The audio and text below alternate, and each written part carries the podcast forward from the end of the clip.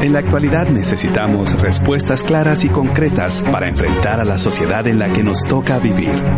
Fe y actualidad. Respuestas bíblicas a los dilemas de hoy. Bienvenidos.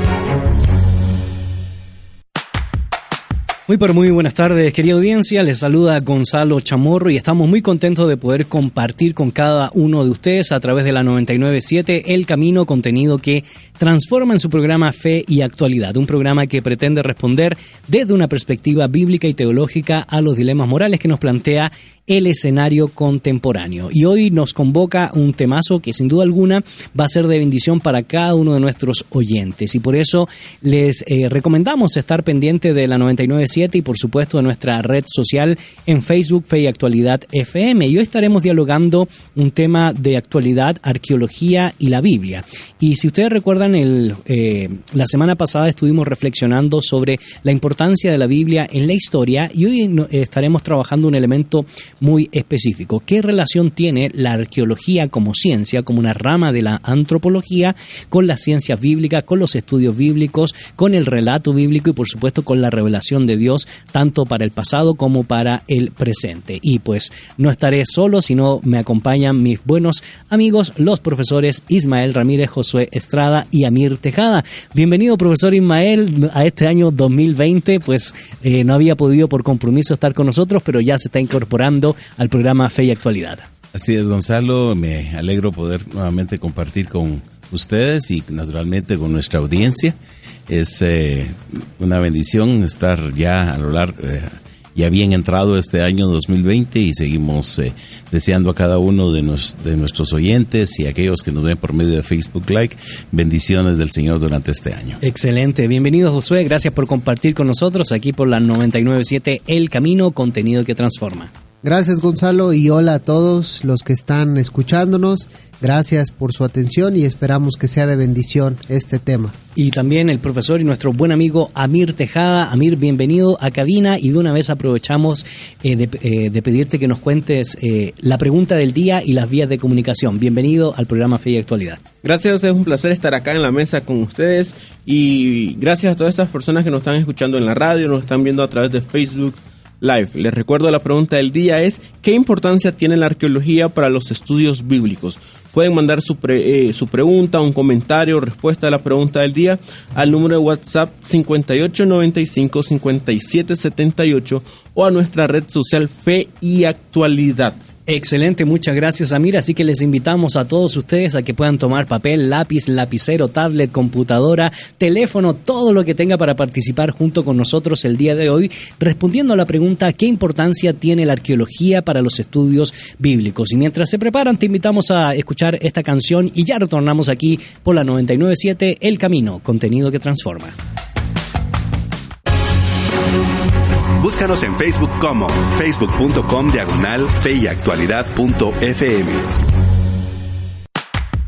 Ya estamos de regreso, querida audiencia. Soy Gonzalo Chamorro y en cabina me acompañan los profesores Ismael Ramírez, Josué Estrada y Amir Tejada. Y estamos muy contentos de darle la cordial bienvenida a este espacio de reflexión y de aprendizaje donde queremos incentivar los estudios bíblicos y, por supuesto, ser profundos a la hora de reflexionar en la revelación de Dios hacia el ser humano. Y el tema que nos convoca el día de hoy es arqueología y sagradas escrituras. Y hemos posteado la pregunta en nuestra página Fe y Actualidad de la siguiente manera. ¿Qué importancia tiene desde su perspectiva la arqueología para los estudios bíblicos? Te recordamos las vías de comunicación a través del WhatsApp 5895 57 78. Nos puedes enviar una nota de voz o un mensaje de texto o también puedes responder a través de la transmisión de Facebook Live en la página de Facebook Fe y Actualidad.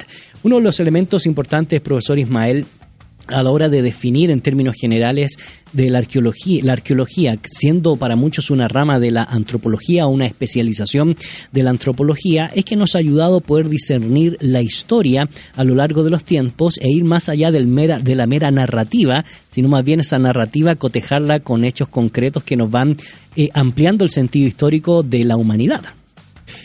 Sí, eh, Gonzalo, la arqueología, eh, aunque puede verse como parte de la antropología, un estudio del, del hombre y su historia, su, su desarrollo, su emprendimiento, eh, su cultura, eh, la arqueología se enfoca particularmente en la búsqueda de aquellos elementos eh, que el hombre ha ido dejando a lo largo de su historia y que ha ido redescubriendo, si podemos ver, eh, verlo de esa manera.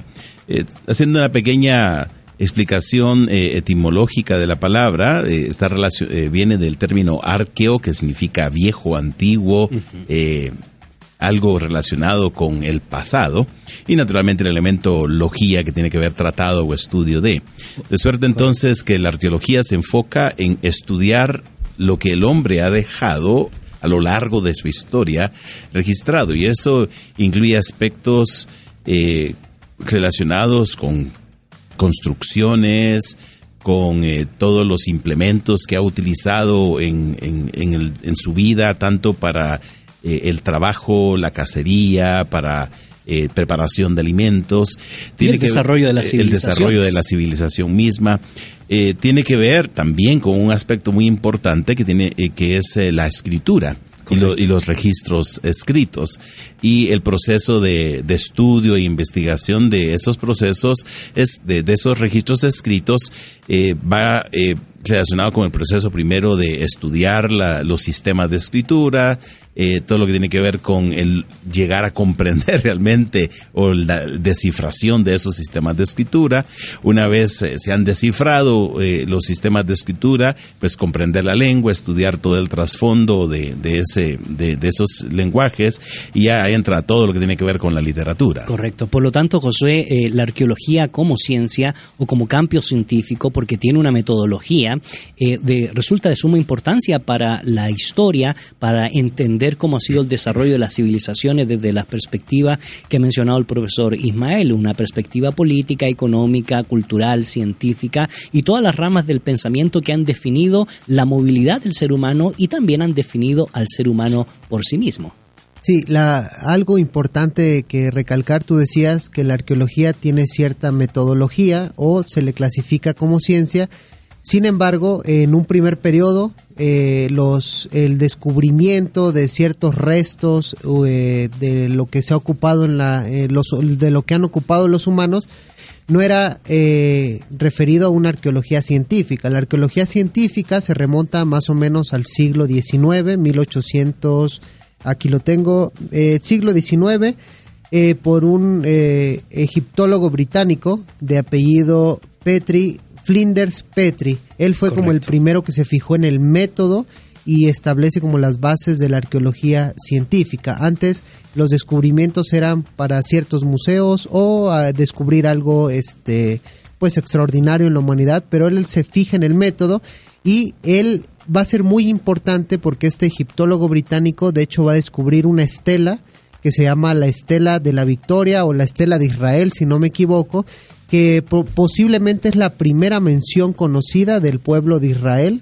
Eh, cerca del 1210. Así es, más bien dentro de la estela aparecía por primera vez eh, en los estudios arqueológicos. Sí, claro, porque es una estela donde cierto rey va eh, dice a qué pueblos ha vencido y dentro de esos está el pueblo Israel. Correcto, y esto a mí cobró mucho sentido en el mundo de, de, de las ciencias porque le vino a dar eh, comprobación, ¿verdad?, a los relatos que solo se tenían en narrativas y que contaban el pasado y que ahora esto podría ir complementándose con hechos concretos y específicos a través, a través de un orden metodológico donde uno podría, si había escuchado, por ejemplo, eh, la famosa Atenas o la famosa casa de eh, dedicada a Artemisa o el palacio Artemisa o Diana de los Efesios, pues los eh, descubrimientos arqueológicos han podido corroborar en cierto sentido los datos que, como muy bien he expresado, solo se tenían a través de narrativas. Correcto, entonces es importante entender esa parte que la arqueología da ese mayor entendimiento del trasfondo cronológico, trasfondo histórico, materiales, sociedades, cultura y las religiones de la época, específicamente hablando con nuestro tema de la eh, parte bíblicas, de las eh, tierras bíblicas. Y eso nos ayuda, estos artefactos que se encuentran, estos eh, documentos que se encuentran, significan esa reconstrucción de la historia.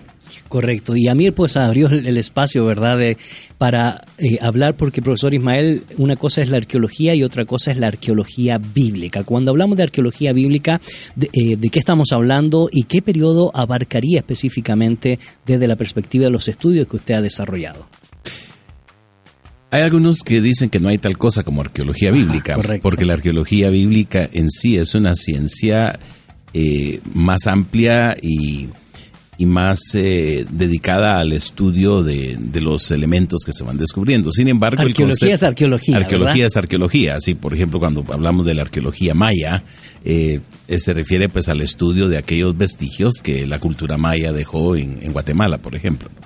Sin embargo, por arqueología bíblica podemos eh, referirnos a, al estudio de toda, eh, todo lo que se ha ido descubriendo en el área de lo que se conoce como el, eh, el antiguo cercano oriente. Correcto. hay un término que se utiliza para referirse a esta área que normalmente lo encuentra uno en la literatura, se le conoce como la creciente fértil. Correcto. Que eso incluiría hoy en día las áreas cubiertas por países como Irak, eh, Siria, eh, Jordania, Israel, el Líbano, eh, Egipto, parte de Sudán y parte de lo que sería el Asia Menor, ¿no? Correcto. Entonces, el área cubierta de lo, que de, podríamos decir lo que es la arqueología bíblica es el estudio de todo lo relacionado con la historia bíblica que está eh, enmarcado dentro de este contexto geográfico de lo que se conoce como la creciente fértil. Correcto. Y en ese sentido, por lo tanto, eh, Josué, la arqueología bíblica podría datarse eh, aproximadamente de 2000 años antes de Cristo hasta el año 100, 150, dependiendo, ¿verdad?, de lo que eh, los estudios de la paternidad literaria nos designen la, literatura bíblica, que llega mayoritariamente a finales del siglo eh, I. Por lo tanto, abarca un periodo específico y tal cual como ha expresado el profesor Ismael, abarca también un lugar geográfico específico. Sí, de hecho en la arqueología igual este se puede dividir entre arqueología prehistórica y arqueología histórica. Algunos igual no les gusta este esta denominación, pero la prehistoria es todas aquellas etapas donde no se tenía un registro eh, por escrito o no había escritura de las sociedades y la arqueología histórica ya es aquel, aquella sociedad que se estudia o los restos donde había ciertos este ¿cómo se llama? testimonios de escritura. Entonces, ahí se puede datar eh, la arqueología bíblica, pues sería en, la, en el tiempo de la arqueología como histórica y en los periodos de la arqueología bíblica podemos eh, dividirlo eh, a grandes rasgos. Eh, quizá puede haber más, pero puede haber dos. En la, en la historia de la arqueología bíblica había una primera etapa que se llama escuela estadounidense o israelí, donde dicen que la arqueología era con el propósito de probar que los eventos históricos había que los eventos que narra la Biblia son reales o, o, fueron históricos, pero se ha corregido un, un poco este punto dicen que eso era la vieja escuela, ahora la, la nueva escuela o lo, lo, que se postula actualmente en la arqueología bíblica es que no se trata de probar el relato, sino más bien de los restos que se encuentran, iluminar el relato bíblico de la sociedad, es como ilustrar, nada más, no tanto probar. Correcto. de hecho, se tenía esa, esa caricatura en esa primera etapa, era, iba el arqueólogo en un lado la pala y en el otro lado la Biblia. Como para lo que yo encuentro me tiene que buscar cómo me dar tiene que ratificar lo que dice la Biblia. Pero esa segunda etapa que menciona Josué, que esa nueva etapa de la arqueología, es básicamente eso, entender mejor la Biblia, cómo entendemos mejor la Biblia a la luz de estos descubrimientos. Y por eso te queremos recordar la pregunta del día que hemos posteado en nuestra red social de fe y actualidad.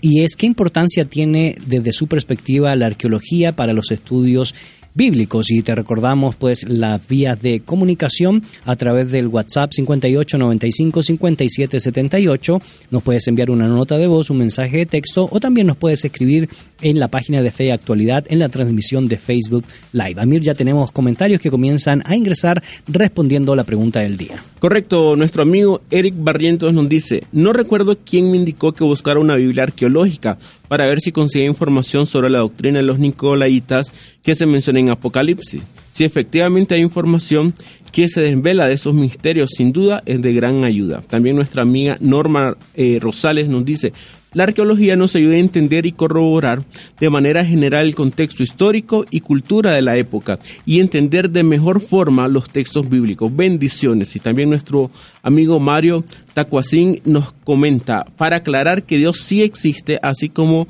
existió la tierra de Jesús.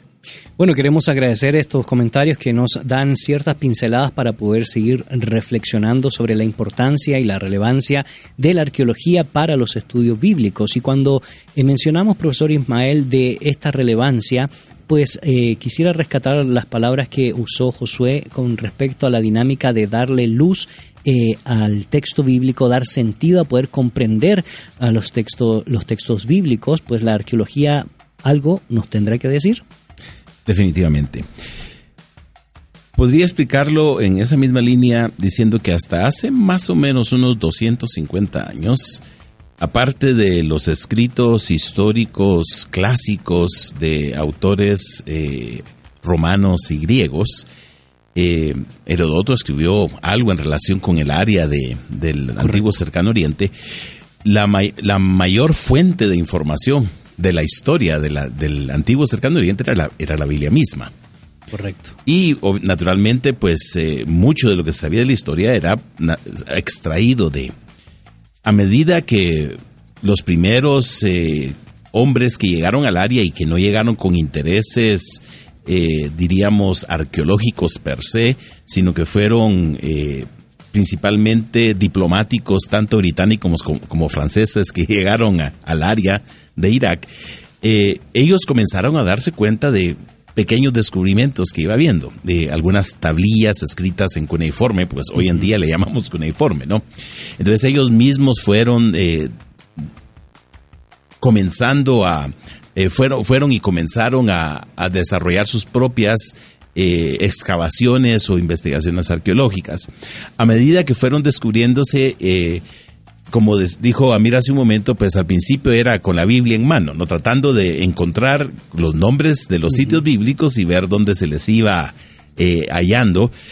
sin embargo, y podríamos decir que ese esa es una etapa inicial que, es justificable por el hecho de que la única fuente de información del área hasta hace unos tres siglos era la Biblia misma. Es decir, uno partía de la Biblia para conocer el área. Pero a medida que se ha ido encontrando toda esta información que incluye restos de cerámica, eh, los escritos, eh, las tablillas de barro en el área de Mesopotamia con la escritura cuneiforme de origen sumerio adoptada posteriormente por los acadios o babilonios y, asirios y en su momento pues por otras culturas ya en Siria como, como fue en Ugarit y, los, y el persa antiguo mismo también utilizó la, la escritura cuneiforme. A medida que se fue descubriendo esto, se fue encontrando que había información que iba mucho más allá que la Biblia misma. Así es. Eh, porque naturalmente esta, esta, estos registros históricos hablaban de estas otras sociedades eh, desde su perspectiva tanto política, militar, como religiosa y cultural. Y, y todo esto fue ayudando a, a tener una perspectiva más amplia del, del trasfondo de, de, la historia y la cultura del mundo en el que se desarrolló la historia bíblica. Y por eso es que hoy en día se habla de que la, el propósito de la arqueología no es necesariamente confirmar el texto bíblico, sino iluminarlo, ampliarlo, mejorarlo. Es un término que un, que un eh, autor utiliza no en el sentido de que se va a corregir la Biblia, sino en el sentido de que se le va a, a dar realce al conocerse mejor el trasfondo bíblico. Y por lo tanto esto afecta la hermenéutica, afecta la interpretación y probablemente, y lo que estaremos dialogando después de esta pausa musical, Josué Amir, profesor Ismael, sobre el tema de la datación de los libros de la Biblia, sobre temas de cultura, sobre temas de exégesis, sobre temas de historia del pueblo de Israel, sobre la crítica literaria y por supuesto qué relación tiene la arqueología con la teología. Pues si quieres conocer más detalles, no te despegues de la sintonía de la 997 El Camino, contenido que transforma, y ya retornamos aquí en su programa Fe y Actualidad. comentarios, dudas. 5895-5778. El WhatsApp de 997 FM. Estamos de regreso, querida audiencia. Soy Gonzalo Chamorro. En cabina me acompañan los profesores Ismael Ramírez, Josué Estrada y Amir Tejada. Y hoy estamos tratando el tema arqueología y sagradas escrituras. Y hemos posteado la pregunta para el día de hoy. ¿Qué importancia tiene desde su perspectiva la arqueología para los estudios bíblicos. Te recordamos la vía de comunicación, el 58 95 57 78. Nos puedes enviar una nota de voz o un mensaje de texto o también puedes responder en la página Fe y Actualidad. Eh, nuestro amigo Juan Carrillo nos comenta, como parte de la ciencia ha sido y es fundamental porque solo ha servido para corroborar los hechos históricos, lugares, personas de la Biblia que son reales. Saludos cordiales. Nuestra amiga Milsal Canawi nos comenta. Que Dios les bendiga. ¿Qué uso poder escucharlos? Pienso que la arqueología ilustra, ilumina o complementa el registro bíblico, ya que no tenemos los escritos originales de los autores. Hay miles de manuscritos antiguos que confirman que tenemos una transmisión precisa de los textos originales. Bueno, muchas gracias por esa reflexión, profesor Ismael, porque nos conecta un poco lo que nosotros estábamos expresando aquí en cabina con la idea de cómo la arqueología nos viene a iluminar no solo el texto, sino el panorama eh, social, cultural, arquitectónico, artístico de la época y obviamente una de las cosas que yo planteaba antes de tener esta pausa musical, cómo también nos ayuda a los procesos hermenéuticos, es decir, interpretar las sagradas escrituras. Quisiera comenzar solo haciendo referencia a, los estudios arqueológicos. Ese es un asunto que constantemente está en desarrollo y existe una sociedad que se llama Sociedad de Arqueología Bíblica, eh, que publica una revista que es la revista de Arqueología Bíblica, eh, si me recuerdo es mensualmente, eh, y tiene más o menos unos 45 años de historia esta revista. Es una cantidad increíble de información. y es posible suscribirse a esta. Eh, revista, ya sea obteniendo las, eh, las revistas o simplemente recibir eh, correos electrónicos de ellos. Y hace un par de años ellos publicaron una lista de 53 personas de la Biblia que han sido confirmadas arqueológicamente. Correcto. Y, y, menciona 53 nombres de individuos, no solamente israelitas, sino personajes como algunos de los faraones de Egipto, al famoso rey Mesa de Moab, que es conocido por la por la eh, piedra del rey Mesa, ¿no? La, la piedra moabita que se le conoce en la inscripción del rey Mesa, algunos reyes del área de, de Aram, Damasco, lo que sería hoy en día Siria, también naturalmente los reyes del norte de Israel y del sur de Israel, incluyendo al rey David, eh, quien hasta hace algunas décadas, incluso en, círculos de críticos, críticos se dudaba incluso de, la existencia del rey David. Eh, yo recuerdo en el año 97, bueno, eh, en el año 93 se descubrió una, una inscripción que se conoce como la inscripción de Tel Dan. Eh, en el año 97 tuve la oportunidad de escuchar a una estudiosa israelí que compartía eh, algo sobre esa inscripción del Tel Dan y era increíble ver la emoción que esta mujer tenía para decir que ya había sido confirmada la aparición escrita fuera del texto bíblico, aunque aparentemente hay otros escritos en los cuales eh, ha, habido y este artículo de la Sociedad de Literatura de, Arqueología Bíblica lo, lo, lo presenta, pero la emoción que ha presentaba para ver la confirmación ya histórica de la expresión Bet David, la casa de David en esta inscripción de Tel Dan. Eh, entonces, esto naturalmente ayuda en cuestiones eh, exegéticas porque el hecho de confirmar a personajes históricos como el rey David y otros de los muchos reyes, como eh, incluye a, entre los reyes del norte, incluye a Jehú, al rey Acab, a Omri, que es realmente el fundador de, la, de una dinastía importante en el reino del norte, esto permite exegéticamente ubicar a estos personajes y entender el desarrollo bíblico y la historia y verla, ver, traerlo a, a, vida de nuevo todo esto a la luz de ciertos eventos que, que se encuentran en la, en la literatura extrabíblica. Y esto también ha ayudado en cierto sentido, Josué, a intentar fechar, ¿verdad?, la posibilidad cronológica de la historia de Israel, pero también la historia del, del texto y la evolución de la revelación. Sí, bueno, ahí siempre puede haber mucho debate en cuanto a la Hasta datación. correcto. Y si uno abre distintos comentarios, eh, bueno, hay comentarios vamos a ponerle entre comillas, para, no, no es un término peyorativo, un comentarios más conservadores van a seguir una línea que a la que nosotros nos vamos a adherir con que el Génesis se escribió en cierto tiempo que nosotros pensamos. Por ejemplo, hay otros que van a decir que no, que va a ser en tiempos, si no me equivoco, aquí está el profe Ismael para que yo lo digo con temor y temblor, que lo datan por el exilio, ¿verdad, profe? Sí, en la época Entonces sería como la, la, la, la época posexílica, la época más como tardía. Entonces puede haber esas diferencias. Pero como decía eh, yo, queriendo rescatar un, un poco, bueno, no queriendo rescatar, seguir con la idea que dice el profe Ismael, como esta confirmación, eh, por ejemplo, con el mismo Señor Jesús, eh, si vamos a que la arqueología puede iluminar y puede dar cierta verosimilitud en ciertas como personajes históricos, Hubo un tiempo en que se dudaba incluso hasta de que se había existido Jesús de Nazaret. Sin embargo, eh, pues hay bastante evidencia que lo, que lo hace un personaje histórico, incluso los mismos escépticos. Eh, la vez pasada hablábamos de uno que se llama Bar Hermans. Él dice que ningún historiador serio va a negar la existencia de un Jesús histórico. Dice, porque las fuentes lo atestiguan bastante bien quizá no como está atestiguado Julio César o Nerón, pero sí está mejor atestiguado la vida de un Jesús de Nazaret, un Jesús histórico que anduvo predicando, etcétera.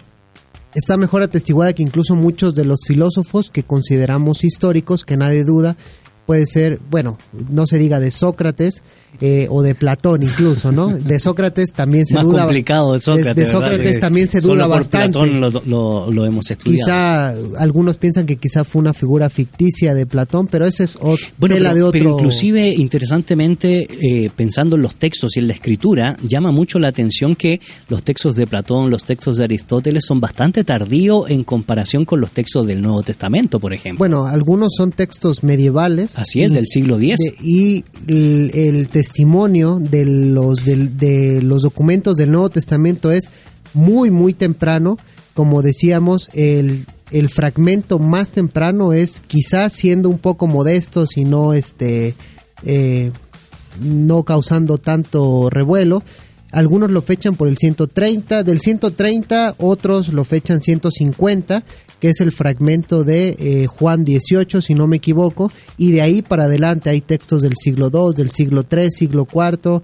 Eh, el Nuevo Testamento está bastante bien atestiguado con los padres de la iglesia, por ejemplo, que incluso un erudito del Nuevo Testamento dice que si no tuviéramos la Biblia, la podríamos reconstruir con las puras citas de los padres de la iglesia. Correcto, bueno, muchas gracias por esos datos y esto nos va, como eh, ha expresado Amir, el profesor Ismael y el profesor Josué, nos va dando ciertas luces para el proceso interpretativo, el proceso de la exégesis, pero también el proceso de pensar y hacer teología, porque eh, una de las cosas interesantes que uno puede ver en el texto bíblico con ayuda de la arqueología es ver cuando... Eh, se ataca a las naciones circundantes y se les llama idólatras. Y la arqueología nos ha ayudado un poco para entender la vida, las cosmogonías que tenían las naciones circundantes al pueblo de Israel y cómo era la reacción de, de la revelación divina. Por ejemplo, una de las cosas que yo destaco es el monoteísmo de la tradición judía cristiana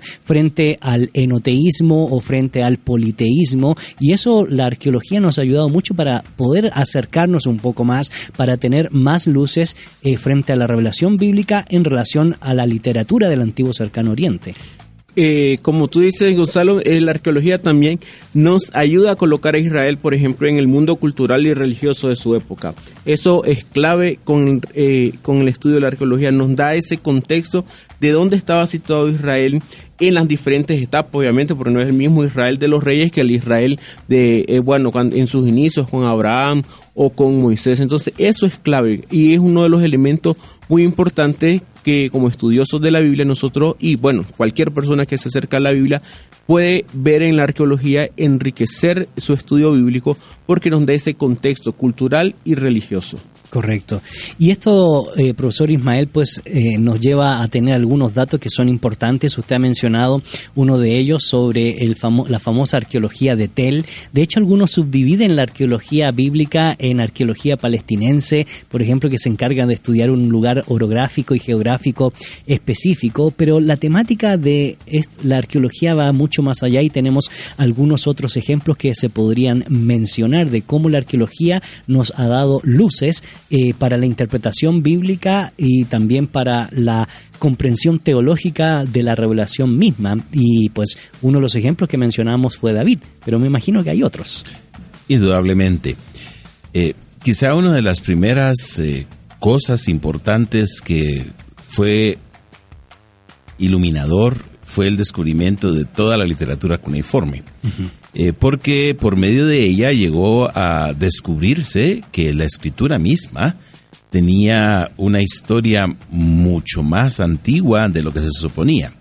Eh, se pensaba que la escritura propiamente, por lo menos en ciertos círculos críticos, no había sido inventada, sino más o menos en el curso del primer siglo antes de Cristo. Pero los descubrimientos de, todo la, de toda la, literatura cuneiforme ha llevado eh, la escritura probablemente hasta el cuarto milenio antes de Cristo. Eh, eso nos deja ver que ya había escritos eh, relacionados con el mundo antiguo mucho antes de que la historia bíblica propiamente comience, aunque depende de cómo veamos el concepto de historia bíblica. Eh, por ejemplo, si uno divide el libro de Génesis entre los primeros 11 capítulos y los siguientes capítulos a partir del capítulo 12. Sobre los orígenes y el pues, periodo patriarcal, ¿verdad? Claro. Podríamos ah, mencionar que la historia bíblica eh, comenzaría propiamente con el llamado de Abraham en el capítulo 12 eh, en lo que sería, digamos, la, historia. Todo lo demás catalogaría quizá como prehistoria, eh, aunque hay mucha, mucha tela que cortar en relación con esto. Pero antes de, si pudiéramos decir, del periodo patriarcal o cuando ocurrió la historia de los patriarcas, ya había mucho camino recorrido en, desarrollo literario. Así es. Eh, y cultural. de hecho, Abraham venía ya de una cultura donde se había establecido una cosmogonía, ¿verdad? Claro. Eh, aunque la evidencia, eh, es decir, los, los documentos que tenemos al momento son tardíos, eh, no son eh, recientes, se sabe que se remontan a un periodo anterior, por ejemplo, en relación con la literatura babilonia, de las famosas epopeyas de Gilgamesh, o el Enuma Elish, que tiene que ver con el, relato de la creación. Eh, estos documentos son, son tardíos, pero naturalmente reflejan un periodo muy, anterior. Pero quizá una de las cosas históricas importantes es lo que se conoce como la estela de basalto, en la cual se contienen las leyes del rey Amurabi. Correcto. Esta estela de basalto es una piedra más o menos de unos 3 metros de altura. Tiene inscrito en ella, en escritura cuneiforme, una serie de, de de, elementos legislativos fechado alrededor del, siglo XVIII antes de Cristo, que definitivamente es de, durante la época patriarcal. Ya acercándonos un poco más acá, descubrimientos, importantes que han ocurrido eh, en el siglo XX, a principios del siglo XX, quizá eh, el descubrimiento más significativo de principios del siglo XX fue el descubrimiento de la antigua ciudad de Ugarit, eh, en la costa del Mediterráneo de Siria. Eso permitió descubrir una serie, una, una gran cantidad de literatura escrita en un alfabeto, en un sistema de escritura alfabético, pero con cuneiforme, que es muy, muy cercano al, al, hebreo, es un idioma muy cercano al hebreo y que ha iluminado no solamente desde una perspectiva cultural y trasfondo religioso por todo lo que se conoce de la, de la religión de Ugarit y, de, y de sus... Eh, ideas eh, eh, teológicas y religiosas, pero también desde una perspectiva lingüística para eh, ayudar a comprender el idioma hebreo. Quizá otro de los descubrimientos más importantes arqueológicos del siglo XX, de mediados del siglo XX, es el descubrimiento de las cuevas de Qumran. Así es. Que permitió encontrar una cantidad increíble de manuscritos en las diversas cuevas de Qumran y los alrededores del Mar Muerto que han venido a, confirmar. ahí tal vez la palabra sería confirmar, pero también a iluminar el texto bíblico del Antiguo eso Testamento. Iba, eso iba a consultarle, porque ilumina la crítica textual eh, y también eh, va haciendo que las teorías que se han planteado en la crítica literaria vayan cambiando a medida que se van desarrollando este tipo de, descubrimientos. Lo digo porque, por ejemplo, la, la quinta versión de la Agencia ahora incluye parte en el aparato crítico, ¿verdad?, en los manuscritos de Qumran. Definitivamente. Eh, una limitación que tuvo la, la, eh, edición anterior de la Biblia hebraica, que se conoce como la Biblia hebraica estudiartencia, es que no se habían publicado todavía cuando salió a, luz eh, a finales de los años 70 su edición, no se habían publicado la, la mayoría de los eh, manuscritos de Qumran que eh, incluyen textos bíblicos. Eh, la Biblia hebraica estudiantense se publicó entre los años 67 a 77 y no fue realmente hasta el año 2000 eh, o principios de los años 2000 que terminaron de publicarse los manuscritos de Qumran que abarcaban textos bíblicos. Esa es, esa es entonces una de las ventajas de esta nueva edición de la Biblia hebraica, que se conoce como Biblia hebraica quinta, como lo has mencionado. Y que comenzó a salir por, por, libros, El, primer fascículo, que es cubre lo que se llaman los, los Megilot, o los eh, cinco rollos, incluye Ruth, eh, eh, Esther, eh, Cantares, eh, Lamentaciones y se me escapa de mente el otro, siempre tengo dificultad de recordar los cinco, se publicó en el año 2004. había un, una meta ambiciosa de tener publicada la totalidad de la, Biblia hebraica quinta a, más o menos alrededor del año 2010, pero hasta el momento, si bien tengo entendido, solo siete u ocho fascículos de un total de 20 se han publicado. Correcto. Así que va en un, en un camino lento, ¿no? Y en ese sentido, para que nuestra audiencia se conecte un poco, porque sabemos que esto puede llegar a ser muy técnico, pero vale la pena mencionarlo. ¿Cómo ayudó este descubrimiento de Qumran, de Qumran no solo para la crítica, el aparato crítico o la crítica literaria, sino también para los estudios bíblicos y la reflexión teológica? Primeramente, eh, ayudó a impulsar la confianza en el texto hebreo del Antiguo Testamento hasta entonces, realmente los manuscritos más antiguos que se conocían eh, son los manuscritos eh, más o menos de alrededor del siglo X después de Cristo. Entonces, los manuscritos hebreos que constaban el, texto bíblico, eran testigos del texto bíblico, parte de la tradición que se conoce como la tradición masorética, eh, distaban no menos de mil años de cuando realmente habían sido originalmente publicados. El descubrimiento de los manuscritos de Qumran vino a dar un, diríamos, eh, un espaldarazo al texto masorético en el sentido de que demostró que realmente no había una diferencia tan marcada entre manuscritos fechados de mil a mil doscientos años antes que los, que los manuscritos conocidos, medievales conocidos hasta ese momento. Por otro lado, también eh, dio evidencia de que el desarrollo del texto del Antiguo Testamento fue mucho más fluido de lo que nos imaginamos.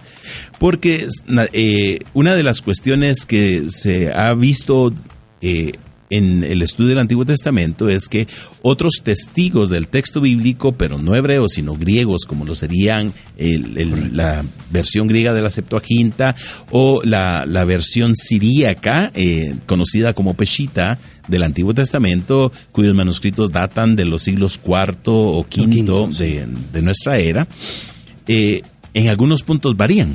Entonces no es tan antiguo para los que compraron la versión pechita creyendo que eran textos antiguos, ¿verdad? No, no, eh, ese tal vez sería un comentario aquí. Hay una gran polémica en relación con el hecho de que si la Biblia original, tanto del Antiguo como del Nuevo Testamento, la pechita, y mi respuesta eh, siempre es que ese es un error, el siríaco, que es el el, arameo eh, en el cual se escribe, la pechita es un dialecto arameo del siglo IV Así es. De, nuestra época. Eh, realmente las evidencias eh, manuscritas para el Nuevo Testamento es el Nuevo Testamento griego como lo más antiguo. Eh, no hay tal cosa como que el Nuevo Testamento hubiera sido escrito originalmente en arameo. Eh, es posible que hubiera habido partes del de Mateo, de, de Mateo eh, pero realmente no tenemos no evidencia. tenemos evidencia. Bueno, Más que algunas se- palabras solamente. o se habla de, de algunos manuscritos eh, hebreos y arameos de Mateo, pero realmente todos estos son, son tardíos. ¿no? Correcto, correcto. Ninguno es tan temprano como la evidencia manuscrita del Nuevo Testamento. Y no digamos del Antiguo Testamento, porque obviamente Qumran viene a demostrar que el Antiguo Testamento hebreo es mucho más antiguo que cualquier eh, traducción o, o interpretación a otro idioma como sería el siríaco, en este caso una variante aramea. ¿no? Así es. Eh, entonces, vol- volviendo al punto, eh, eh, Qumran demostró que, que el Antiguo Testamento o el desarrollo del Antiguo Testamento fue mucho más fluido de lo que nos imaginábamos, porque hay evidencias manuscritas hebreas en Qumran que van en línea con algunas diferencias que hay entre la Septuaginta y el texto masorético hebreo a favor de la Septuaginta, por ejemplo, y algunas que van en línea con lo que se conoce como el Pentateuco samaritano, Así que es. es eh, otra, eh, otro testimonio del Antiguo Testamento. Eh, y eso sería entonces una de las cosas que se aprendió. Ahora, Qumran también da mucha otra información porque hay literatura extrabíblica es. que ayuda a Respecto a la- comprender a la dinámica Sí, social, cultural. sí, que ayuda a comprender el desarrollo del idioma hebreo y, y- y ver el- el desarrollo del hebreo desde una perspectiva lingüística en sus varias etapas. ¿no? Correcto. Tenemos más ejemplos que quisiéramos dar eh, con nuestros buenos amigos, los profesores Josué Estrada y Amir Tejada. Sin embargo, te queremos recordar la pregunta del día. ¿Qué importancia tiene desde su perspectiva la arqueología para los estudios bíblicos? Y agradecemos los comentarios que siguen entrando a nuestra red social.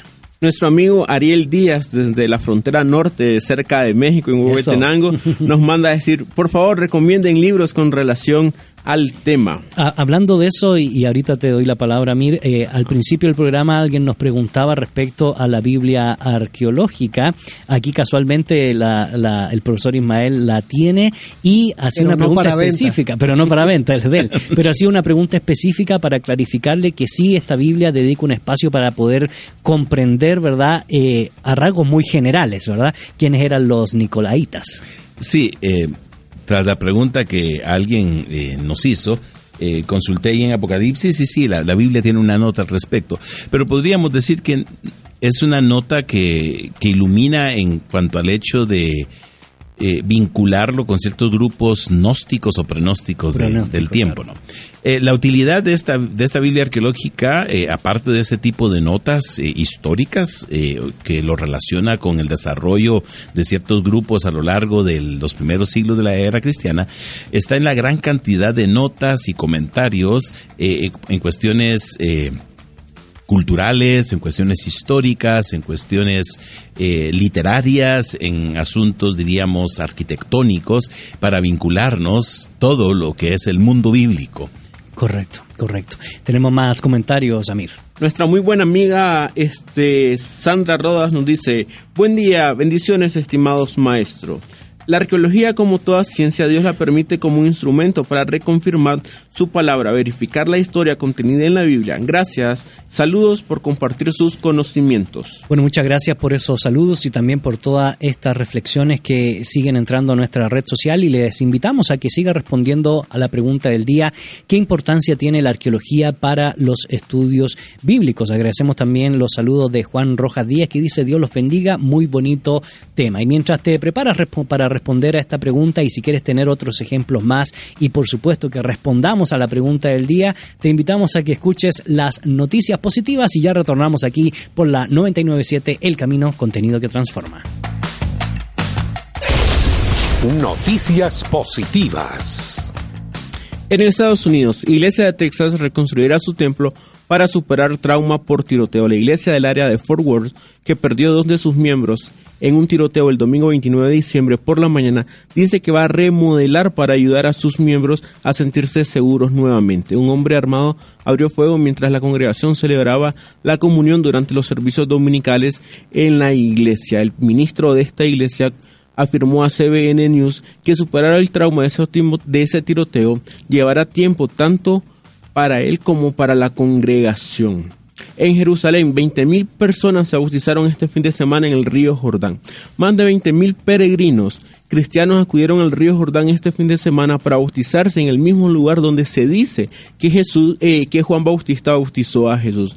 Los peregrinos cristianos participaron en varias ceremonias durante el sábado y el domingo en el sitio eh, bautismal del río Jordán. Este es uno de los sitios más sagrados para los cristianos y miles de creyentes vienen aquí cada año para declarar su fe públicamente a través del bautismo. Cinco denominaciones cristianas han celebrado ceremonias bautismales en este río Jordán desde enero. En Guatemala, la crisis moral de estos tiempos ha hecho cuestionar a muchas personas la relevancia de las sagradas escrituras en la sociedad. Es por eso que el Instituto Cruz desea invitarles a la conferencia titulada La importancia de la Biblia en el siglo XXI. Este evento se realizará el día sábado 29 de febrero a las 8 de la mañana en el Centro de Convenciones Ilumina en la zona 10 de ciudad capital de Guatemala. Los expositores serán César, el doctor César Vidal, escritor, historiador y periodista, junto al profesor Gonzalo Chamorro, pastor y maestro de historia y teología. Y estas han sido las noticias positivas. Búscanos en Facebook como facebook.com diagonal Ya estamos de regreso, queridos amigos. Soy Gonzalo Chamorro. En cabina me acompañan los profesores Ismael Ramírez, Josué Estrada y Amir Tejada. Y hoy estamos tratando el tema arqueología y sagradas escrituras. Y hemos posteado la pregunta del día de hoy en nuestra página de Fe y Actualidad. ¿Qué importancia tiene la arqueología para los estudios bíblicos? Eh, también te recordamos otra vía de comunicación al WhatsApp 5895 5778. Ya tenemos comentarios que siguen entrando a nuestra red social respondiendo a esta pregunta. Nuestro amigo este Ariel Díaz también nos manda saludos junto con su esposa Pamela Volar y nos dice que sigamos este eh, dando material con respecto al tema y también nos invita y nos recuerda el tiempo en el aula de clase que tanto el profesor Ismael y el profesor Gonzalo estuvieron con él. Bueno, yo espero que esté aprendiendo después de cuántos años estudiando teología. Unos cuatro o cinco. Unos cuatro o cinco años. Le mandamos un saludo a él y a la iglesia allá en Huehuetenango, en el norte de Huehuetenango. También nuestro amigo Rolando Cardona nos dice, desde Belice, gracias por tan significativo programa. La arqueología apoya la historia de los eventos del pueblo de Dios. Bueno, muchas gracias por estos saludos y también por eh, estar respondiendo. Agradecemos que sigan respondiendo a la pregunta del día, qué importancia tiene desde su perspectiva la arqueología para los estudios bíblicos. Y estábamos dando algunos ejemplos de cómo eh, la arqueología ha ido iluminando, ¿verdad?, el texto y lo que está detrás del texto, ¿verdad? Los trasfondos, sobre todo, Josué, que van íntimamente eh, de la mano con la historia de Israel y la historia de las demás naciones. Eh, bueno, durante este tiempo se me vienen a la mente varios ejemplos de cómo la arqueología nos ayuda. ¿Qué tal el arqueólogo? Ah, acabo, de corroborar uno porque lo estuve pensando, meditando, pero dije lo tengo que corroborar con los especialistas y gracias a Dios tengo a uno aquí a mi diestra, que el profe Ismael, que lo veíamos eh, en clase una nota curiosa que, él fue mi maestro, entonces si digo algo malo, este es culpa del profesor, no tuya. no, no mía. No, pero por ejemplo, cómo nos ayuda a iluminar que siguiendo la línea de los textos de Qumran, en los textos del, de Qumran se descubrieron que en algunos eh, fragmentos el nombre divino que se le llama tetragramaton no viene escrito, o las cuatro letras con las que se designa el nombre divino, no viene escrito en hebreo, sino en paleo hebreo. Correcto. Entonces, eso quiere decir que el nombre divino ya se trataba de cierta forma especial, pero también nos revela que incluso el texto del Antiguo Testamento no, no fue escrito en hebreo como lo conocemos hoy día con letra cuadrada, sino en este en esta forma de escritura paleohebrea. Por eso, cuando a veces decimos en el texto original hebreo, bueno, no nos ha llegado los textos originales hebreos, de los que tenemos más seguridad son del texto griego, pero aún no podemos decir los originales dicen porque, bueno, quien diga eso quizá tiene algún original en su casa y no nos lo ha prestado, pero no tenemos ningún texto original de la Biblia Por lo tanto, a, a lo mejor hay que ser un poco más cuidadoso en, en lo que decimos. Correcto. Y cuando hablamos de paleohebreo, eh, Josué o profesor Ismael, pues más o menos eh, en términos de forma, estamos hablando de este tipo de escritura que ha sido mencionada, una, una escritura cuneiforme, una, una escritura probablemente medianamente cursiva. eh, ¿A qué nos estamos refiriendo? Es, normalmente se habla de una escritura más pictográfica. Pictográfica. pictográfica que cuneiforme, porque obviamente eh, ni el hebreo ni el palhebreo eh, se escribían cuneiforme. Así la escritura es. cuneiforme es una escritura muy peculiar, eh, normalmente escrita en tablillas de barro con un cincelito que se van haciendo cuñas para dar las formas. Eh, definitivamente el, el hebreo nunca se escribió en cuneiforme propiamente. Eh, si no se escribió una escritura de origen pictográfico, se, se- se le llama pictográfica porque está basada en la representación gráfica de algunos objetos. Muy bien. Normalmente, eh, cuando eh, introduzco esto en los cursos de hebreo a, a los estudiantes, les, les pongo a pensar que piensen en la primera letra de nuestro alfabeto, la letra A. Y les digo, denle vuelta a la A, pónganla de cabeza.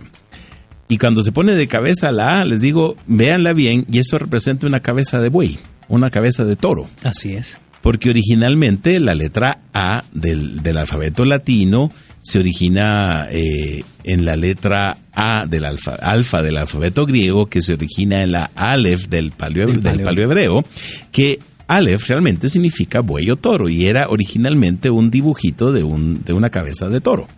Vaya, después de 10 años ahora sé que... Entonces, por eso Así se le es. conoce como pictográfico. Es, Correcto. es básico.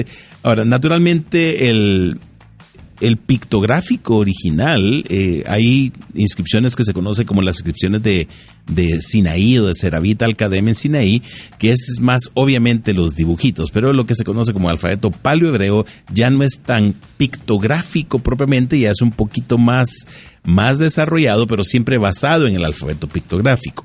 Excelente. De, de suerte entonces que el alfabeto original hebreo eh, se le conoce como alfabeto fenicio hebreo. Es el, al- alfabeto para que, se, que se utilizó para escribir toda la literatura fenicia. eh, y, y naturalmente el hebreo en sus orígenes. Y hay evidencias del hebreo escrito en, en, esta, en esta escritura.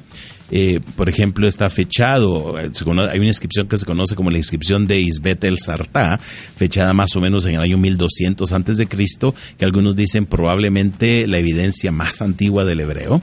Está el calendario de Geser, fechado en el año 925 antes de Cristo, que es lo que algunos dicen una tablilla en la cual un estudiante aprendiendo a escribir eh, garabateó eh, los nombres de, de, los, de los meses y algunas cuestiones relacionadas con la siembra en alguna, alguna época y por eso se, se le conoce como el calendario de Geser. Pero quizá una de las eh, evidencias más claras se le conoce como las cartas de Laquís eh, fechadas en la época de, del profeta Jeremías. Son ya es una escritura un poquito más cursiva, como podemos decir, en paleohebreo, eh, y que nos muestra cómo probablemente habría escrito eh, un profeta como Jeremías. Es decir, alguien como Jeremías no escribió en el alfabeto cuadrado. Correcto. Escribió en la escritura paleohebrea. De suerte que la mayor parte del Antiguo Testamento que se produjo antes del exilio no se escribió en el alfabeto hebreo tal como lo conocemos hoy en día, sino en el alfabeto hebreo. El alfabeto hebreo tal como, como- tal como lo conocemos hoy en día es realmente de origen arameo. Exacto. El, el alfabeto arameo se desarrolló del paleohebreo. Y la tradición judía adjudica a los eh, escribas bajo Esdras el haber transcrito el Antiguo Testamento de la escritura antigua a la escritura eh, de la época. de la época, ¿no? de- Bueno, casualmente era lo que íbamos a decir, Josué, ¿verdad? Sí, era, era tan fácil que lo podía contestar el profe Ismael, dice el, el- el chiste. Bueno, este, Pero- muchas pero- gracias y para que termines el punto, Josué. Se, se me venían otros dos ejemplos, a lo mejor para no ser tan técnicos en el- lo de la escritura. Eh, por ejemplo, hubo una época que se decía que el desarrollo del- de la devoción a Jesús, de adorarlo como Dios, había sido la- el resultado de influencias paganas en el cristianismo. O de la comunidad pospascuala, ¿verdad? Exactamente. Entonces decían, bueno, esto se da porque no podía haber salido el culto a Jesús en, un, en el centro del judaísmo por el monoteísmo estricto. Sin embargo, eh, algunos textos, por ejemplo en Qumran se han encontrado textos en griego y eso como nos permite interpretar de que aún la cultura helénica ya había influido en grupos tan cerrados como los miembros de Qumran.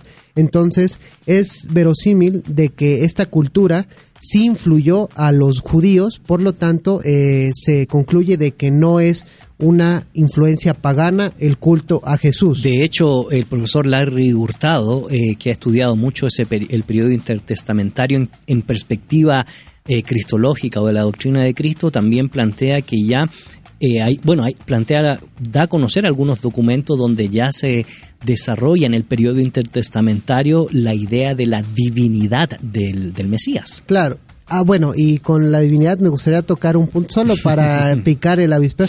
Por ejemplo, hay manuscritos, algunos piensan que representar la cruz con, con, con Jesús crucificado o con el crucificado proviene de los católicos. Uno dice, no, la cruz con, con el crucificado proviene de los católicos. Error. La cruz representada con alguien crucificado es tan antiguo como el siglo II después de Cristo. Correcto. Es decir, ya se tenía una imagen de una cruz con Jesús que se no, no se veneraba, sino más bien era en términos técnicos se llama estaurograma, es decir, el nombre de Jesús se representaba con una T y con una Ro y eso daba como un este como un, un dibujito de iconográfico de la iconográfico cruz. Eh, y, lo que yo iba a agregar es eh, también tenemos que hacer históricamente la diferencia. Una cosa es persinarse y otra cosa es lo que posteriormente a la luz de este cuadro iconográfico llegó a ser eh, una señal trinitaria entonces, estos manuscritos reflejan que los nombres, por ejemplo, de Jesús, de Dios, del Espíritu, hay otros nombres que también se tratan con respeto. Por ejemplo, la Virgen también tiene ciertos eh, tratamiento especial que se le llama técnicamente nómina sacra, es decir, ciertos nombres se tratan o se abrevian de forma especial. Entonces eso nos ayuda eh, bueno, ya se metió un tema espinoso. ¿Cuál virgen? ¿La Virgen o María? bueno, no, vamos a dejarlo ahí. Bueno, eso lo, dejamos para, lo dejamos para diciembre. Cuando hablemos del problema del Teotocos y el Cristotocos, ¿verdad? Pero es un punto interesante a dialogar en la historia del pensamiento. Lo que sí es relevante, a mí que nos plantea eh, Josué, ya pensando más allá de lo que hemos reflexionado a la luz del Antiguo Testamento, en el Nuevo Testamento y las evidencias, sobre todo evidencia escrita respecto a la divinidad del Mesías, a la esperanza escatológica del advenimiento del Mesías inclusive eh, la concepción hijo de Dios ya se encuentra en literatura intertestamentaria donde nos ayuda, ¿verdad?, a reflexionar sobre la importancia de los estudios arqueológicos en perspectiva literaria. Y últimamente ha cobrado realce, tal vez en la última década, no sé si un poco más, los estudios de origen del cristianismo. Entonces eso ha creado el realce de cómo reconstruir toda esa parte de cómo nace el cristianismo, tanto desde los siglos, un par de siglos antes del contexto, pero también el primero y segundo siglo. Creo que con José llevamos una clase así que se llamaba Origen del Cristianismo con el profesor Carlos eh, Sosa. Que por cierto era casi la viva voz de Larry Hurtado, entonces estuvimos casi de cerca. Correcto. Excelente, buenísimo. Tenemos más comentarios que han ingresado a nuestra red social y agradecemos por supuesto las reflexiones que dan en torno a la pregunta del día. ¿Qué importancia tiene la arqueología para los estudios bíblicos? Nuestra amiga este, Sandra Rodas nos sigue comentando y nos dice, disculpen, ustedes mencionaron boletines de arqueología y la Biblia. Eh, ¿Me pueden dar más información en qué página de, internet los puedo encontrar? Excelente, profesor Ismael. Mm, pues, eh, el nombre es de la Sociedad de Arqueología Bíblica, es, eh, es naturalmente en inglés, ahorita no recuerdo la página exactamente, pero creo que es Biblical Archaeology Society. así es. Pueden buscarlo de esta manera, como la Biblical Archaeology Society, buscando un, un navegador encontrarán el, el sitio de internet y las publicaciones que ellos, que ellos tienen al respecto.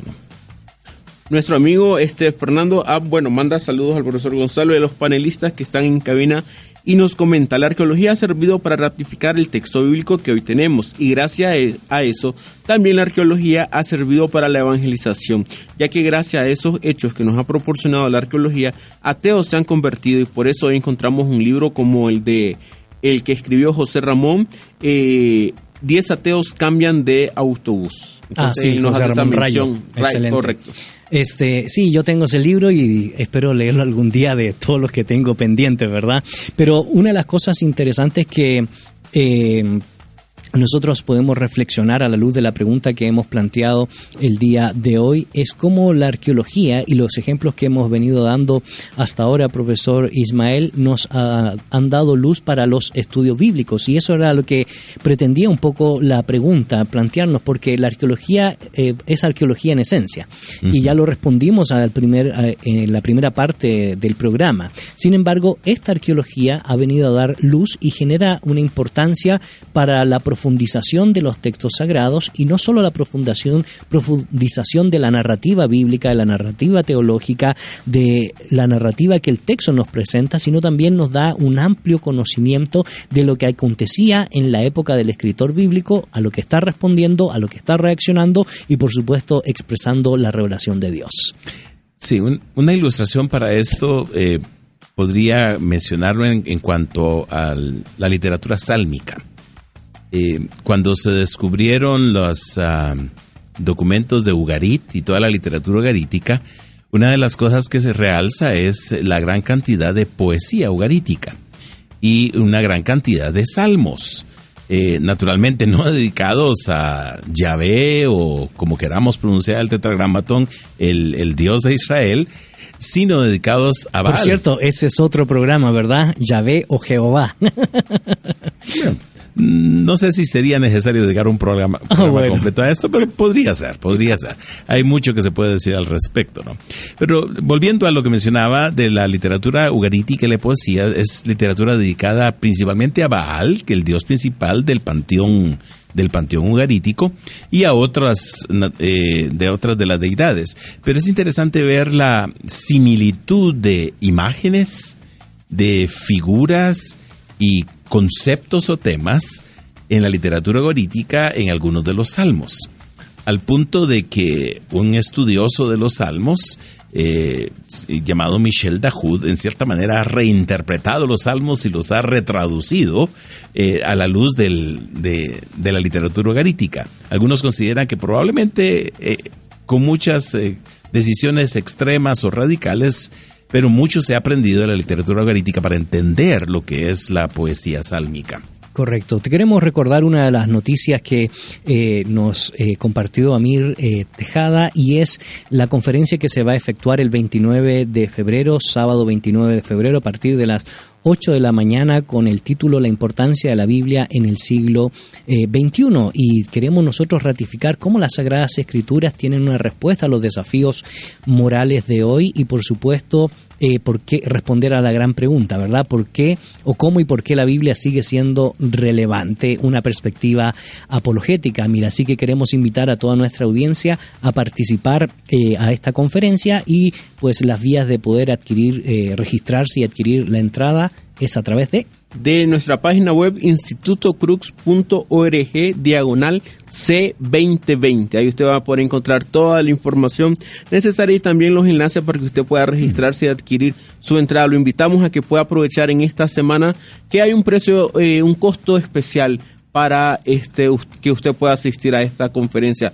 Eh, va a ser un tiempo muy especial junto al doctor César Vidal, el profesor Gonzalo Chamorro y va a ser un gusto poder extenderle la mano y saludarlo ese día. Excelente. Josué, ¿por qué es importante la arqueología para los estudios bíblicos? Bueno, nos ayuda a reinterpretar o sí, reinterpretar algunos pasajes que a lo mejor algún tiempo fueron un poco oscuros o mal interpretados.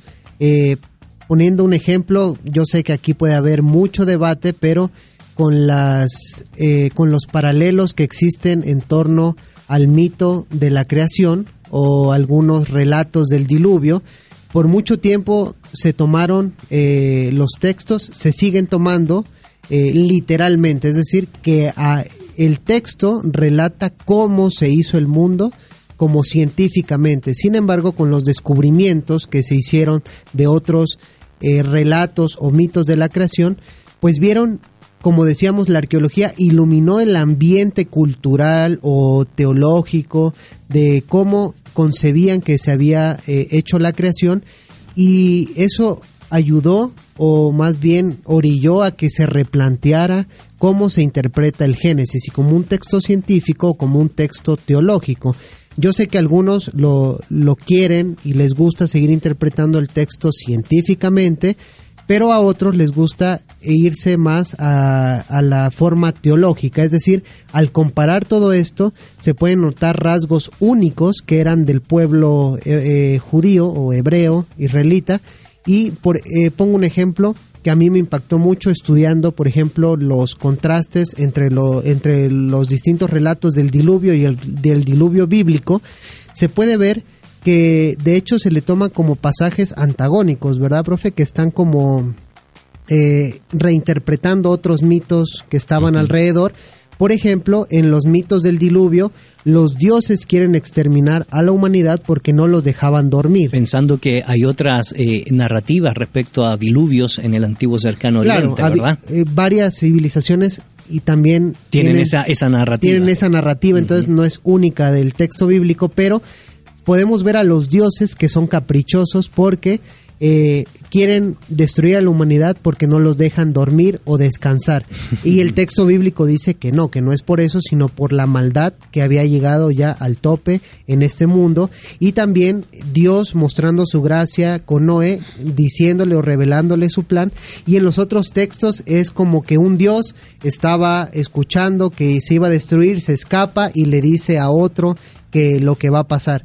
Y así podemos poner eh, infinidad de, bueno, no infinidad, podemos, es un decir, pero podemos poner distintos este, ejemplos de cómo esta, este descubrimiento de la literatura nos ayuda a interpretar teológicamente los textos del Génesis, eh, en este ejemplo. Así es, agradecemos comentarios que siguen entrando a nuestra red social respondiendo a la pregunta del día, ¿qué importancia tiene la arqueología para los estudios bíblicos? Nuestro amigo Manuel eh, de León Blanco nos dice, bendiciones hermanos profesores, los saludamos desde el puerto San José. y nuestro amigo también Marlon García Fuentes nos dice, me parece importante que la arqueología debe ser una referencia para el estudio de la Biblia. Puede ayudarnos a dar peso, interpretar mejor y confirmar lo que ya está escrito cuánta falta nos hace el apoyo de diferentes ciencias o disciplinas que pueden aportar para los estudios bíblicos y el quehacer de la iglesia. Manda un saludo a todos en la mesa, un fuerte abrazo y es un ex alumno, de seguro ustedes lo han encontrado en algún aula de clase. Excelente, muchas gracias por esa reflexión. También tenemos otro saludo y otro mensaje en WhatsApp. Dice, creo que la arqueología es para nuestra fe, reafirmarla, afirmarla, confirmarla, la misma. Dios les bendiga por su programa.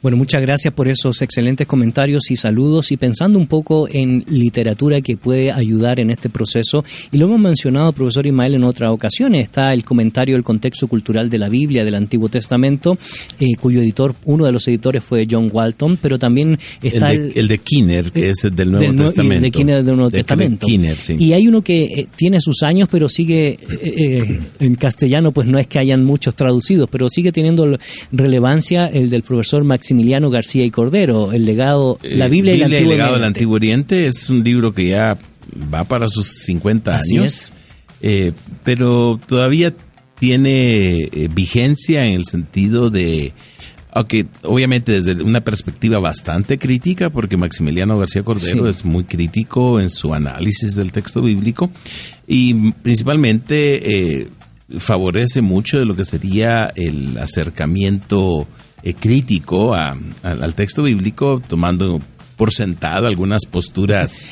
y es eh, interesante porque en la época que situamos a Maximiliano García Cordero, Lorenzo Turrado, que eran los exégetas españoles de la época, están recién casi bebiendo las fuentes del Concilio Vaticano, pero también las fuentes críticas que ya se habían estudiado en el siglo XIX en el mundo protestante. Pero bueno, también ese otro tema de cómo fue evolucionando la crítica textual en el mundo católico en relación al mundo protestante. Claro, pero eh, en su momento, cuando publica Maximiliano García Cordero su libro Biblia llegado al Antiguo Oriente, eh, utiliza toda la literatura eh, que, que, estaba al alcance y realmente él fue alumno de un increíble arqueólogo eh, católico que trabajó mucho tiempo en Palestina, que fue Rolando de Bo. Rolando de Bo. Roland de Bo fue el maestro de, de Maximiliano García Cordero Y, y, fue alguien que trabajó en asuntos eh, arqueológicos en, en, Palestina en la, primera, en la primera parte del siglo XX. Correcto. Y precisamente uno de los libros de Roland de Bo, Instituciones del Antiguo Testamento, es muy iluminador para entender el trasfondo cultural, histórico y, y diríamos eh, antropológico de, de, la cultura del Antiguo Testamento. Así, es. Así que mm, eh, Maximiliano José Cordero tiene sus aspectos positivos y la ventaja es que coloca en un solo volumen una gran cantidad de información y literatura eh, Coteja, ¿verdad? contemporánea, sí, contemporánea al texto bíblico, eh, con una gran re referencia de aspectos históricos, que a veces es un tanto abrumador la cantidad de contenido, pero es, es, muy útil. Sobre todo para los que le interesa este campo. Pero bueno, profesor Ismael, la pregunta del día. ¿Qué importancia tiene la arqueología para los estudios bíblicos? Podríamos decir que no podríamos entender la Biblia sin la arqueología. Correcto. Eh, no podríamos entender el contexto histórico, el contexto lingüístico. Eh, sería para nosotros bastante difícil incluso eh, tener el beneficio de las traducciones modernas de la Biblia si no fuera eh, por la arqueología. Porque la arqueología ayudaba a entender mucho mejor los idiomas eh, originales del texto bíblico. Y lo ah, diacrónico también el, el, sí, de los idiomas. El, el desarrollo eh, de, de, estos idiomas, de suerte entonces que no hay que rechazar las versiones modernas de la Biblia, criticándolas de que se adaptan a ciertas corrientes de pensamiento del mundo actual, porque eso es una forma ignorante de ver el, el, el, el asunto de, del desarrollo de las diferencias de, de las versiones. Si una versión reciente de la Biblia difiere de las tradicionales, no es porque se esté optando por corrientes de pensamiento antibíblicas, sino porque se está aprendiendo de lo que se ha beneficiado las ciencias bíblicas en los últimos cinco siglos. Así es. Un consejo para eso es leer las presentaciones o las introducciones en la Biblia, que yo creo que la mayoría se salta y luego, luego se van al texto, pero ahí en la presentación de la Biblia y por ejemplo la NBI, uno va a ver su filosofía de traducción y en qué se están basando. Claro, sí, porque bueno, los comentarios populares que se dan respecto a esa versión y podríamos mencionar otras versiones es cómo es posible que haya omitido estas palabras o qué significa que está entre corchetes o por qué tiene un asterisco y abajo eh, habla de MSSS. Lean la presentación. Pues, lean la presentación, pero es importante que estudien algo de el desarrollo literario pues de lo que se ha mencionado a la luz de la arqueología, pero también a la luz de la crítica eh, literaria o los estudios literarios. Queremos agradecer los comentarios que siguen entrando a nuestra red social y me parece que Amir. Ahorita, eh, bueno, tenemos saludos y de Carla Morales que nos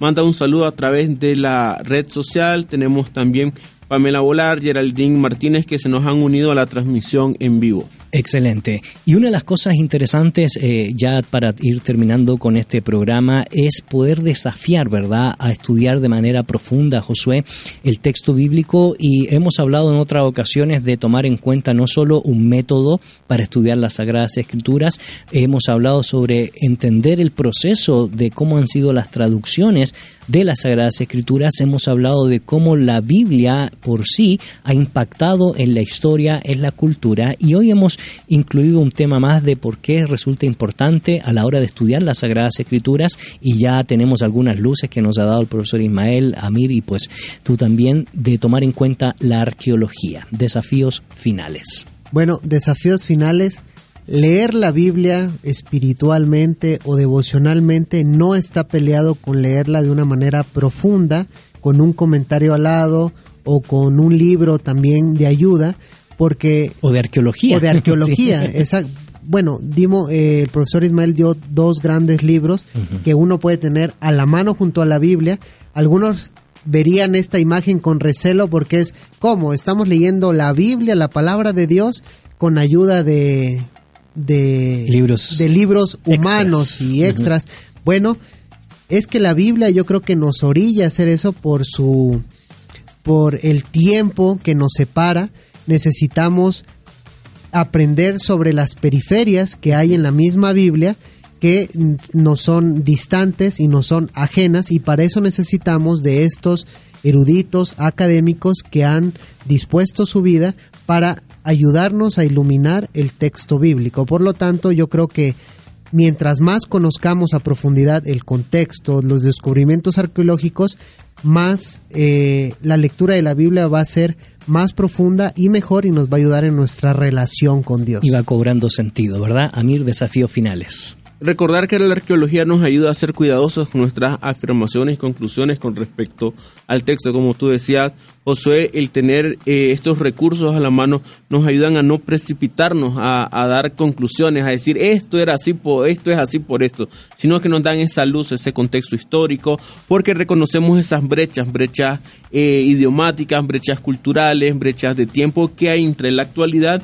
y los diferentes tiempos y edades que están en, en la Biblia, porque tenemos miles de años contenidos en el texto bíblico, diferentes culturas, y es importante que nosotros enriquezcamos nuestro conocimiento para ser serios en el estudio de la Biblia, porque eh, una vez eh, en un aula de clase yo comentaba, no es que tenemos cualquier cosa en la mano, tenemos la Biblia y tenemos que ser serios y cuidadosos con la interpretación bíblica y eso, ese cuidado nos ayuda y nos invita a que nosotros podamos tener los mejores recursos a la mano al hacer el ejercicio de interpretar la palabra de Dios. Bueno, y, eso me lleva a, que debemos darle sentido a nuestra imaginación, porque la imaginación nos puede llevar a concebir el palacio de David como el palacio de Versalles o el palacio de Buckingham, pero realmente no estamos hablando de eso. Desafíos finales, profesor Ismael. No, eh, pensar que una lectura simplista de la Biblia nos va a permitir entenderla. Claro. Eh, definitivamente necesitamos el auxilio de las ciencias eh, que van a proveernos de una serie de recursos e instrumentos para entender mejor la Biblia. Eso incluye la arqueología, incluye la lingüística, incluye la teología, naturalmente como ciencia, ¿no? Eh, incluye otra gran cantidad de, de, ciencias como la antropología, la sociología, porque definitivamente tenemos estructuras sociales y comportamiento humano en la Biblia que permiten entenderlo eh, desde todos esos ángulos. Eh, así que la Biblia hay que leerla con la mayor cantidad de recursos disponibles a nuestro alcance. Y de esa manera poder fusionar, ¿verdad?, el horizonte del autor con el horizonte contemporáneo, que es nuestra tarea o la tarea de usted, querido eh, oyente, de eh, entender el texto, observar el texto, interpretar el texto y, por supuesto, aplicar lo que fue escrito hace unos buenos siglos atrás para nuestra realidad presente. Así que es el desafío a que estudiemos la palabra, que vivamos la palabra, que comprendamos la palabra, para que la palabra pueda transformar a nuestra nación, a nuestra cultura, a nuestra familia, a nuestra sociedad. Es el deseo nuestro y les invitamos a que pues siga reflexionando sobre esta temática. Profesor Ismael, muchas gracias por compartir junto, con nosotros. El ha sido un gusto estar con ustedes. José, muchas gracias. Gracias a todos por su amable atención. Amir, gracias. Muchas gracias a todas esas personas que nos han escuchado en, en su oficina, en la casa, en el auto. Bendiciones a ellos. Y a usted, queridos amigos, le invitamos a que no se desconecte de la sintonía de la 997, El Camino, contenido que transforma. Este ha sido su programa Fe y Actualidad. En la actualidad necesitamos respuestas claras y concretas para enfrentar a la sociedad en la que nos toca vivir. Fe y actualidad. Respuestas bíblicas a los dilemas de hoy. Hasta la próxima emisión. Esta es una producción de iRadios Guatemala Centroamérica.